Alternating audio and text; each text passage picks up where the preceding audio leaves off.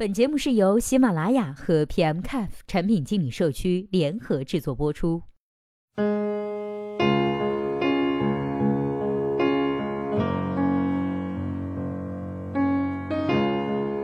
Hello，大家好，欢迎收听本期的节目。今天呢，我们一起来说一下，目前大数据在哪些领域发挥了较大的价值。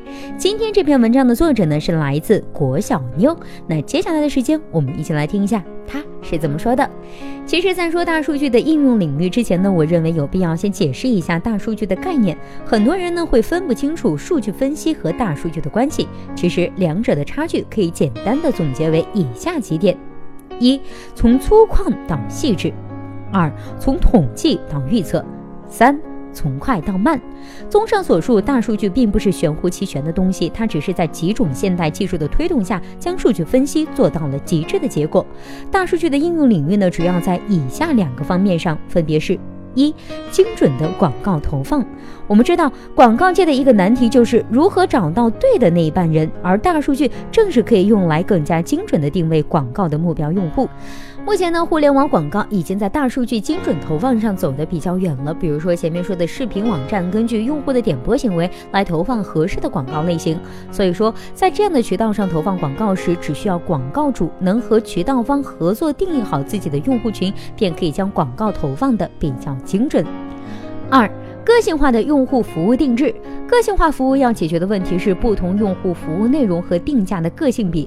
比如说医学领域，也可以利用大数据来进行个性化疾病预防和治疗。比如说最近比较火的智能穿戴设备，手环呢可以检测你的运动量、心跳变化；智能血压仪每天检测血压；体重秤每天的体重变化；空气净化器检测环境的污染情况；上网习惯呢可以检测你的作息时间；订餐记录可以检测你的饮。食情况，这些数据分散开的话，最多只会影响人们的生活习惯。比如说，体重重了，少吃多运动。但是，一旦数据全被打通，结合大数据来分析技术，就可以预测出每个人的疾病发病概率。对于每个人的治疗时，也可以在药物和用量上变得更加的有针对性。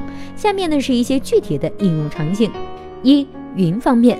云是大数据的基础设施，相当于高速公路是汽车飞驰的基础设施。现在呢，越来越多的企业选择云服务器，带来产品在服务器、数据库端的高稳定性、可靠性、高速访问性。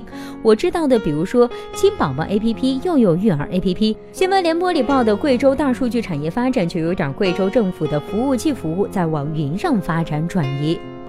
二。庞大而复杂的数据分析建模 demo，中小型企业、创业企业现在开始利用大数据分析做更好、更多的服务。最广为人知的事情就是今日头条 APP，假设其用户总量为四亿，等于为四亿人构建归属于每个人的 demo。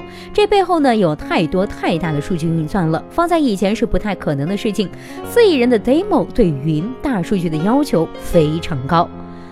三。构建大型 demo 所需要的大数据运算，典型的比如说 Uber 滴滴打车，首先为打车出行服务建模呢，这个容易，但建模背后几千万上亿人每日的使用服务，分析数据，优化算法，从而呢让乘客等待的时间更少，提升司机的收入。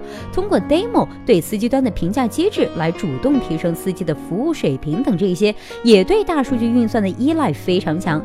放在以前呢，这也是不太可能的事情。综上所述，如果未来大数据想要在更多的领域有所建树，需要在以下两个方面进行优化，分别是：一、更丰富的即时信息；二、更快的处理速度要求。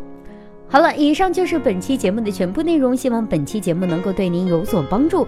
如果对待目前大数据在哪些领域发挥了较大的价值，您有自己独特的见解，或者是有想说的话，欢迎登录 PM c a f 产品经理社区，我们期待您的精彩回答。那我们下期再见啦，拜拜。